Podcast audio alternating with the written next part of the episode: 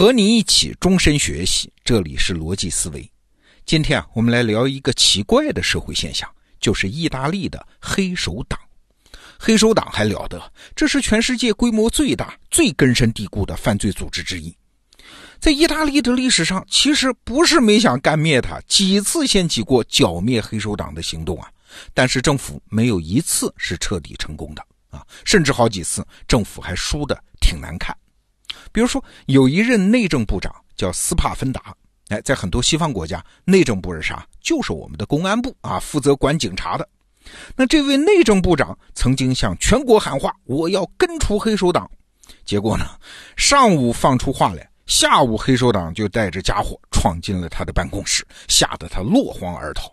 这还没完啊，第二天下午，黑手党又闯进他家，他幸好没在，逃过一劫。但是，一周之后，黑手党又在他家门口活活捅死了一个警察，这是明摆着杀鸡儆猴啊！所以，这位内政部长最后只好投降。这样的事儿在意大利历史上屡次发生。哎，这就奇怪了。要知道，黑手党发展到今天，那是经历了好几百年啊。在他壮大之前，这政府应该有很多机会消灭他的，为什么会任由他壮大到今天这个地步呢？其实黑手党并不是某一个特定的帮派啊，它是意大利犯罪组织的统称。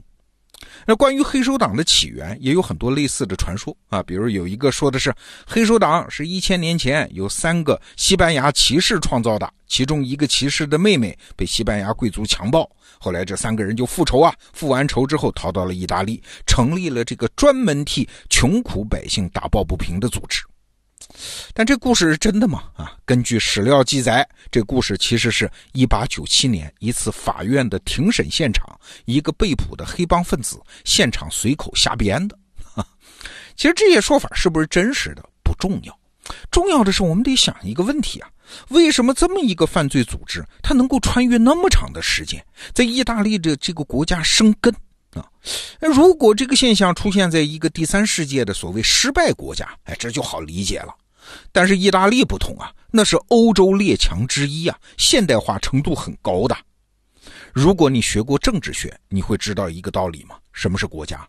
国家是要垄断暴力权的，所以任何一个现代化的国家政府都不会容忍黑手党这种现象存在。哎，所以这个现象挺奇怪。要想知道黑手党的真实历史，咱们就得回到意大利这个国家本身啊，了解它的那些特殊环境。你会发现，黑手党的壮大其实是被利用的结果。他们本身是一个问题，但同时呢，他们又是其他问题的解决方案。对，是这种自相矛盾的属性，才让它不断壮大的。我们来看看这个过程啊。意大利在那个半岛叫亚平宁半岛。那曾经是罗马帝国的所在地嘛？好，罗马帝国灭亡之后，这儿就陷入了漫长的分裂状态，就是一堆小国家啊。那这个地方周边呢，又是一些很强的势力，什么法国啊、西班牙、奥地利，这些大国肯定是要往这个分裂的地带去伸手的嘛。所以，意大利这块地方在历史上长期动乱，而且没有统一。这长期动乱就一定贫穷。贫穷就滋生犯罪，罪犯聚集的地方就容易出现犯罪组织。那什么地方最容易让罪犯聚到一起呢？哎，答案很明显，就是监狱。那早期的黑手党组织，它就是这么来的，业务其实很单一，就是收保护费。囚犯在监狱里不管干什么，都得向他们交保护费。根据当时监狱里其他犯人的回忆啊。就算吃剩的最后一片面包，黑手党也得掰走一半。所以黑手党当时有一句信条，叫我们从跳蚤里面炼黄金。那说到这儿，你可能觉得奇怪，这监狱难道没人管吗？监狱那是纪律多森严的地方，为什么会任由黑手党为所欲为呢？其实不是没人管，是没有能力管。啊，你想嘛，长期分裂的各种小国，政府职能是严重缺失的，警察连工资都发不出来，所以这些黑手党早就和警察签了协议啊，从他们收的保护费里面给警察分一杯羹啊。换句话说，早期的意大利黑帮其实是一些腐败警察的地下钱庄啊。这个监狱由黑手党管，黑手党挣出钱来，然后付给警察，然后外面才包着一层警察组织。那在分裂时期，黑帮对政府其实还有另外一层作用啊，就这些小国政府啊，它各自有各种仇人啊，就是那个时候所谓的政治犯。那在这些小国政府看来呢，政治犯那是比暴力犯更可怕的，但是他自己又不好意思动手，怎么办呢？借助监狱里的黑手党干掉这些政治犯。况且黑帮本来就臭名昭著嘛，啊，我也不介意再多一个罪名。你看这么一来，黑帮又成了政府的秘密杀手。好了，听到这儿，你可能会说，这不是分裂时候的情况吗？后来意大利不是统一了吗？那统一之后的意大利政府怎么还能这么纵容黑手党呢？我们来看看那个时候发生了什么。一八六零年的六月。意大利统一运动的将领就是那个著名的加里波第啊，率领军队打到了意大利的南部。那原来分裂的地方上的小政权就纷纷只好并入新政府啊，就是我们统一了。按理说这是好事啊，意大利距离统一又近了一步。但问题是啊，这些分裂政权内部本身原来就很乱，现在又有统一，巨大的变动面前肯定是乱上加乱。比如说那不勒斯。这是意大利当时南方割据政权里面最大的一个。在统一之前呢，城里的居民就分成了支持独立的叫保皇派，支持统一的叫爱国派啊。这两伙人已经打得不可开交。同时，城里的什么小偷啊、强盗啊，也早就跃跃欲试啊，说你们宣布统一，那保皇派和爱国派肯定那一天得打起来，我们也要趁乱大显身手。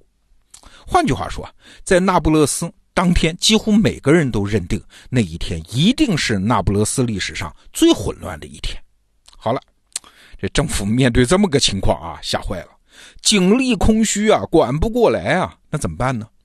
只能再次依赖黑帮啊。所以在那不勒斯统一那天，内政部长跟黑帮就达成协议，说这样，我们全体警察呢，我们休假啊，那不就全城的治安没人管吗？你们黑帮来管啊。这个方法果然奏效，在统一当天，在那不勒斯那是风平浪静，街面上连一个小混混都没有啊！小偷强盗甚至主动把捡来的东西上交给警察。但是啊，不要小看黑帮的智商啊！黑帮除了这一天维持治安，还顺手干了另外一件事那就是烧毁了那不勒斯所有的警察局和警用物资，动机很明显啊，瓦解你们警力啊！将来你们不需要我，把我当尿壶再塞到床底下，那怎么行？现在干脆把你们全部警察的力量都干掉啊！将来就没有人能够牵制黑帮。这是那不勒斯的情况，意大利南部的其他分裂小国也都有类似的遭遇。那后面的事估计你也猜得到了。意大利统一之后，新政权那也是根基不稳呐，政府偶尔也想依赖黑帮啊啊，我们搞犯罪共管。也就是说，黑帮和政府一起管理国家，黑手党这就正式成了政府的合作伙伴。虽然没有明文规定，那黑手党当然就趁这个机会彻底扎根。这一扎根，再想根除他们就没那么容易喽。换句话说啊，意大利的黑手党是因为问题而产生，因为能够解决政府的问题而壮大，而他们本身后来又成了政府。最大的问题，这个过程啊，我给你打个比方，你就能理解的更透彻。那就是抽烟成瘾，抽烟成瘾不能戒断，我们一般都理解为啊，这个人没出息，没有意志力。其实不见得是这么回事啊。你可以把烟瘾想象成我们脑子里的一个黑手党，我们痛恨他呀，但是拿他没办法呀。为什么？因为他不仅是在要抽烟，要摧毁我们的身体，他还在帮我们的忙啊。抽烟有的时候可以排解焦虑啊，社交的时候它也是个道具啊，或者一个人的时候可以装个酷啊，等等。所以啊，为什么我们劝人改掉毛病往往是无效的？因为我们看到的这个问题如果拿掉了，其实拿掉了其他问题的解决方案。这个问题就是其他问题的解决方案啊。好，他要面对他的问题，他就更痛苦，一痛苦他还是按照惯性回到他的传统解决方案上来，他的问题又回来了。